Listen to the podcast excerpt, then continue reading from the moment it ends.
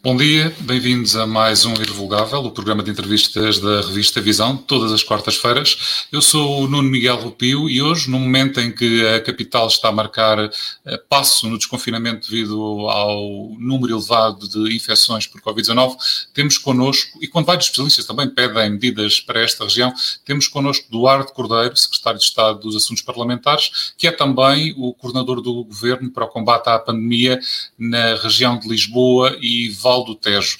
Penso que possa ter havido aqui na ligação um, Eduardo eh, Cordeiro possa ter saído da ligação do Irrevogável. Aqui temos-lo connosco.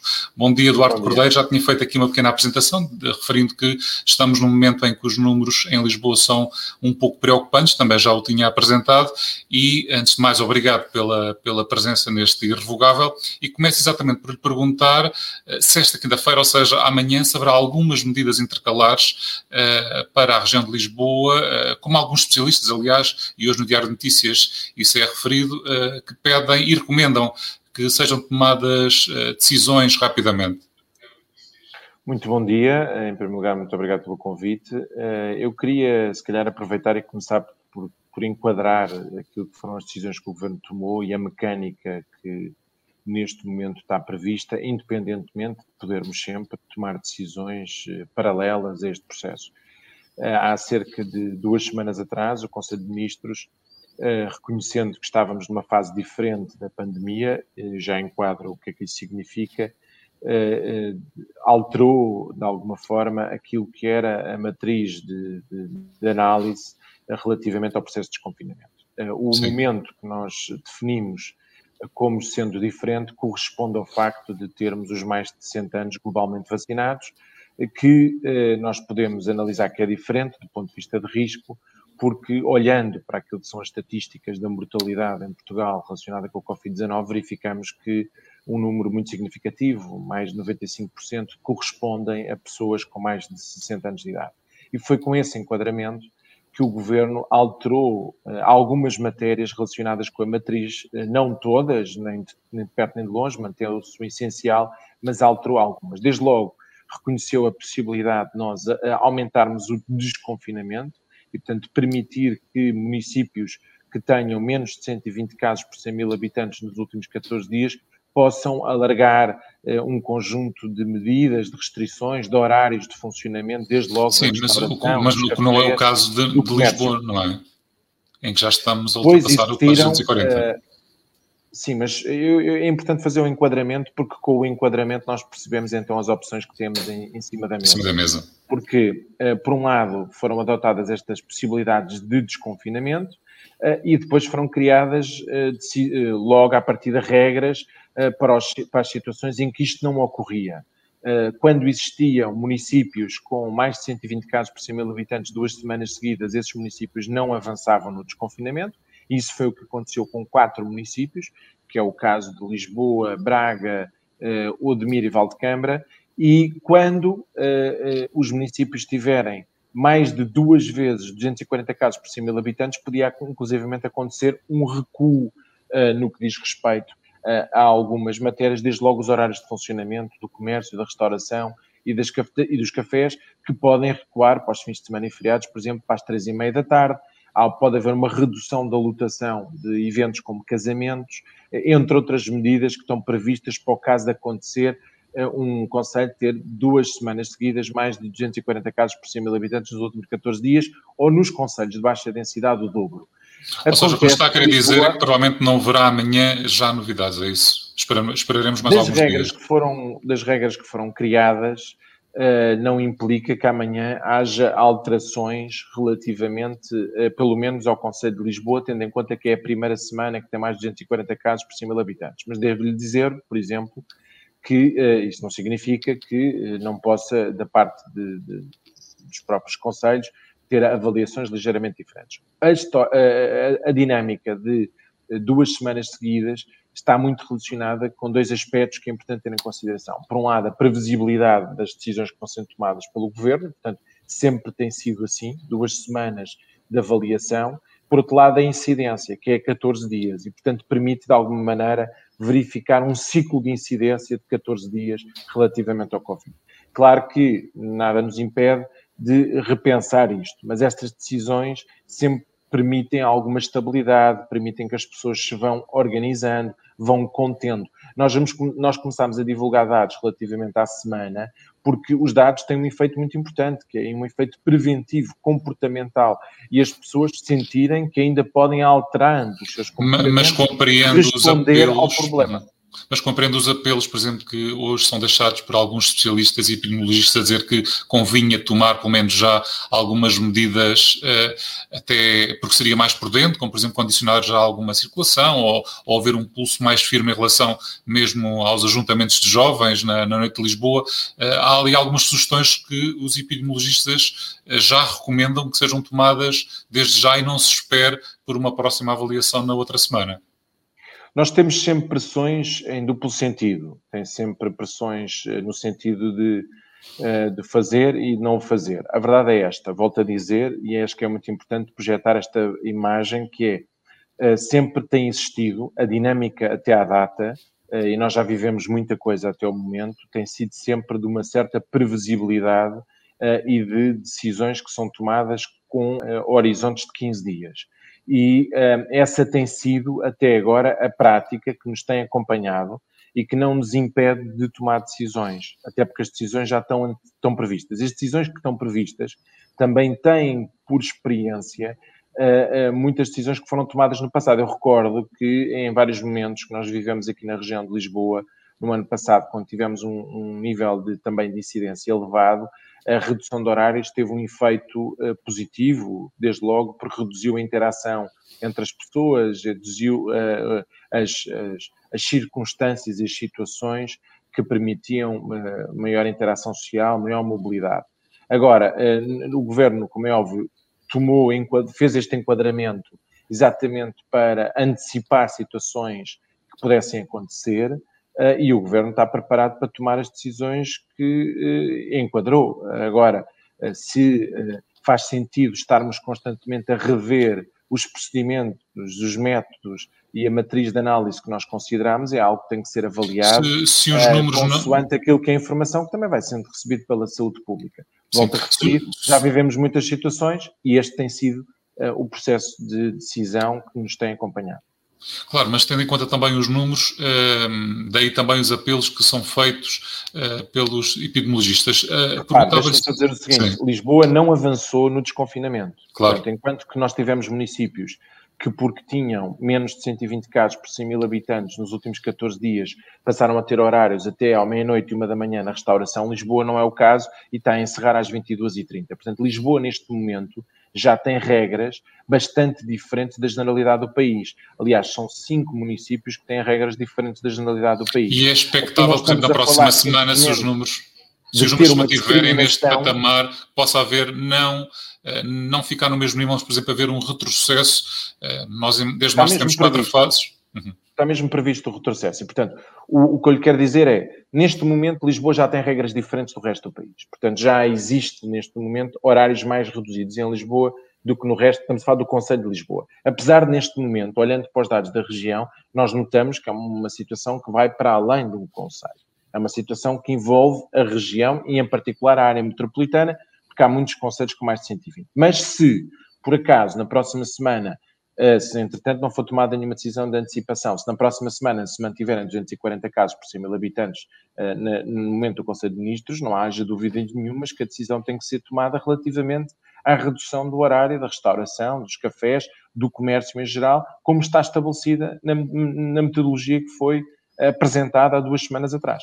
Uhum. Esse travão devia ter sido colocado há mais tempo, digamos que em maio, porque desde maio que os números já não têm estado a ser tão simpáticos relativamente a Lisboa e à região de Lisboa, mas concretamente à capital. Eh, deveria, logo em maio, deveriam ter sido tomadas algumas medidas mais restritivas.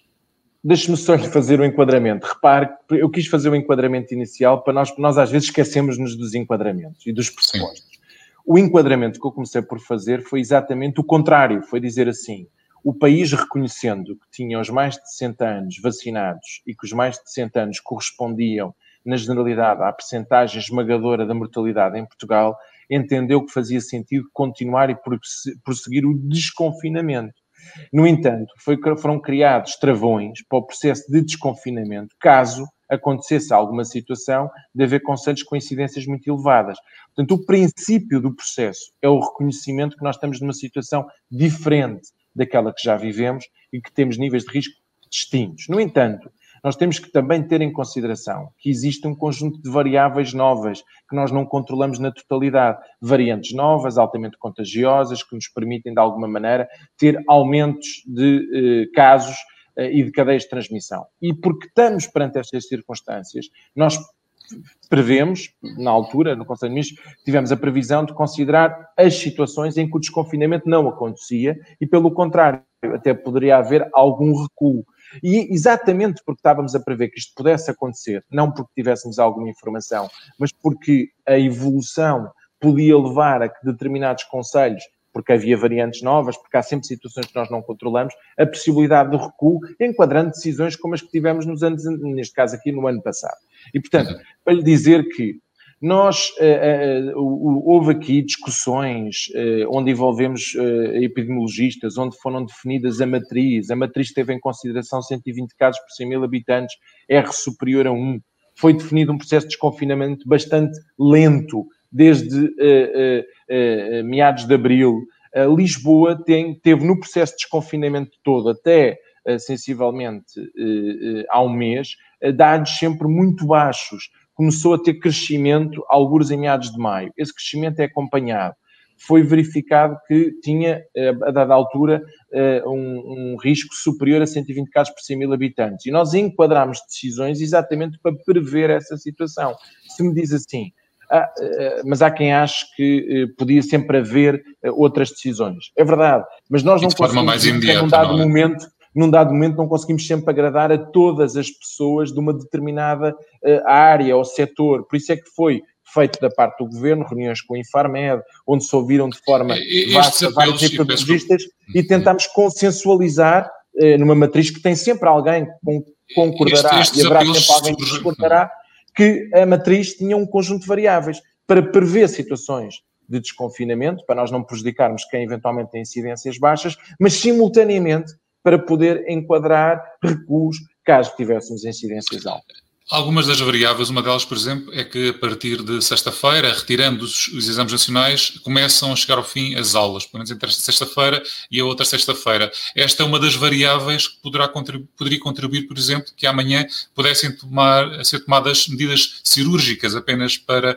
a capital e para os conselhos uh, da região que estão com um número mais elevados. Essa poderia ser uma das variáveis ou não? Qual? Uma das variáveis seria, por exemplo, o, fim da, das aulas a partir de sexta-feira até à outra sexta-feira acabam as aulas, uh, ou, pelo menos nos vários níveis de ensino. Uh, não seria uma das razões de tomar já amanhã alguma medida cirúrgica relativamente a um controlo de ajuntamentos junto às escolas, ou tomar outro tipo de medidas mais cirúrgicas? Eh, nós temos, eu tenho, desculpa eu estarmos a ser chato às vezes no enquadramento, mas é mesmo importante, porque nós previmos uh, situações como esta e temos as decisões previstas para as circunstâncias como esta. Como no passado já verificamos que quando existem situações como esta, a redução de horários é a melhor decisão que previne uh, os ajuntamentos e aglomerações de pessoas, porque obviamente as pessoas muitas vezes juntam-se em torno do comércio, da restauração e dos cafés que estão abertos. Portanto, o encerramento mais cedo dos horários sempre foi vista como a melhor decisão para uh, situações como a que estamos a viver. Relativamente às escolas, foram feitos testes nas escolas do secundário para os professores, para os auxiliares e para os alunos, onde se fez um rastreio para tentar identificar se identificávamos nas escolas, em particular nos estudantes do secundário, que têm os hábitos que estava a tentar descrever, se havia uma situação de concreto que pudesse ser considerada alarmante. Realmente nós temos tido, desde há algum tempo, desde o início deste processo de confinamento, nesta fase, uma atitude muito agressiva de isolamento profilático dos alunos nas escolas. Quando há um caso, nós isolamos a turma inteira e os respectivos pais. Por isso é que nós temos na região de Lisboa cerca de 6.500 alunos em isolamento profilático. E essa atitude que a saúde pública tem tido na região de Lisboa relativamente às escolas tem ajudado a que, quando nós depois vamos verificar ao nível do rastreamento de testes nas escolas, temos muitos casos, nós não encontramos muitos casos, porque realmente nas escolas nós temos tido uma atitude de isolamento rápido, preventivo, e temos tivemos cerca de 350 casos e temos 6.500 alunos em isolamento profilático. E isto é revelador que, pelo menos no domínio das escolas, nós temos estado a trabalhar com algum cuidado, atenção. Estava-me a falar dos ajuntamentos nos espaços públicos. A, a polícia, a polícia uh, e as forças de segurança têm estado a, procurar intervir, porque, como sabe, como Lisboa tem regras distintas do resto do país, o comércio, a restauração fecha às 22h30 e, portanto, nós, por exemplo, em espaços como o Bairro Alto, a partir dessa hora têm, têm estado presentes as forças policiais no sentido de garantir que não há ajuntamentos em algum espaço. É sempre difícil esse trabalho, mas pelo menos ajuda o facto de, a partir das 22h30, a restauração estar encerrada. Se por acaso se verificar a continuação da incidência elevada e nós adotarmos a decisão de encerramento por volta das 15h30, então significará que a presença e a afirmação da garantia do encerramento destes estabelecimentos a partir dessa hora está ainda mais presente. Uhum. Uh, são os jovens a principal uh, uh, razão para estes números em Lisboa, isto tendo em conta também o apelo do próprio Presidente da República. O que é que justifica que um ano depois, em Lisboa, na altura não são 19 freguesias, mas o que é que justifica que um ano depois Lisboa esteja mais ou menos num descompasso com o resto do país? São os jovens, o que é que está aqui em causa? É a nova variante Delta? o que é que poderá estar a causar este, este, este descompasso? Se nós quisermos pensar um pouco, um bocadinho mais de profundidade, vamos encontrar dificuldades para compreender que os hábitos sociais de Lisboa são assim tão diferentes dos hábitos sociais do resto do país, por mais que nós queiramos muitas vezes vestir a camisola da culpa. Eh, e eh, eu, sinceramente, tenho alguma dificuldade para aceitar o princípio de que os jovens em Lisboa comportam-se de forma muito distinta dos jovens no resto do país, ou que os cidadãos em geral, quando participam em eventos e festas sociais em Lisboa, participam de forma distinta do resto do país. E, portanto, temos que, de forma honesta, pensar que há mais argumentos para além desses. E mesmo se nós formos pensar nas festividades que nós às vezes procuramos apontar com responsabilidades, porque foi aquele evento ou o outro, nós também podemos ter que compreender que realmente se pensarmos um pouco, vamos pensar que provavelmente as festividades do Campeonato Nacional de Futebol aconteceram no país inteiro e não apenas em Lisboa, e portanto nós temos que encontrar outras razões. Portanto, eu tendo a achar que, havendo multiplicidades de fatores, naturalmente eh, haverá razões de natureza epidemiológica, provavelmente associada a variantes mais contagiosas, provavelmente entram em Lisboa primeiro do que o resto do país. Mas eu não sou epidemiologista e, portanto, estou a raciocinar com base no meu bom senso. Agora, diria quando nós olhamos para aquilo que são a análise de surtos do ponto de vista da saúde pública, e nós temos essas análises e sabemos da análise de surtos, mais ou menos aquilo que a saúde pública de Lisboa tem trabalhado, consegue identificar através dos surtos, dos contactos diretos e secundários, cerca de 16% dos casos, portanto já é razoável, já é uma aproximação satisfatória a saúde pública conseguir identificar ao nível dos surtos 16% do total de casos, nós olhamos e verificamos que tipo de situações. Verificamos muito eventos, festas, casamentos, batizados, eh, festas de diversão, absolutamente, portanto, que representam qualquer coisa como 11% dos casos que estão identificados nos inquéritos epidemiológicos. Vemos também situações de contágio em escolas, mas eu quero acreditar que os contágios em escolas derivam dos, dos filhos serem infectados pelos pais que tiveram em situações de eventos sociais.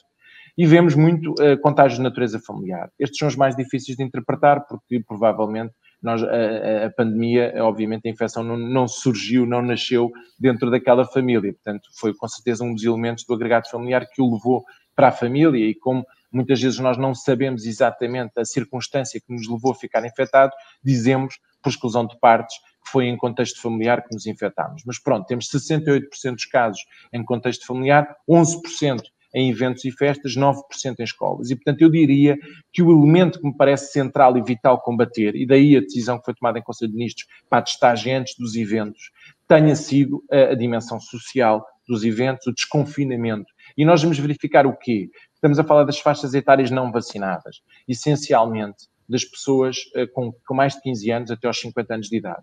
E foram essas pessoas com maiores interações sociais, com maior mobilidade, que eh, têm vindo a, a, ser, ficar infectadas e é aí que nós verificamos um aumento significativo do número de casos. E é uma, algo muito transversal do ponto de vista socioeconómico, onde nós identificamos muitas pessoas de estratos sociais completamente diferentes a ficarem infectadas e, portanto, eu diria que tem muito a ver com a interação social destes grupos etários e que destas uh, interações sociais resultam depois uh, os casos nas famílias, nos eventos e nas festas e nas escolas. E, portanto, é esta a identificação que nós temos e, e foram tomadas algumas decisões que são uh, condicentes com este diagnóstico. Desde logo a ideia de que, e foi publicado ontem por parte da DGS, a obrigatoriedade dos testes antes de eventos, e essa obrigatoriedade de testes antes de eventos vai ter um efeito, obviamente, preventivo muito importante. Hum. Deixa-me só perguntar, estamos quase na reta final.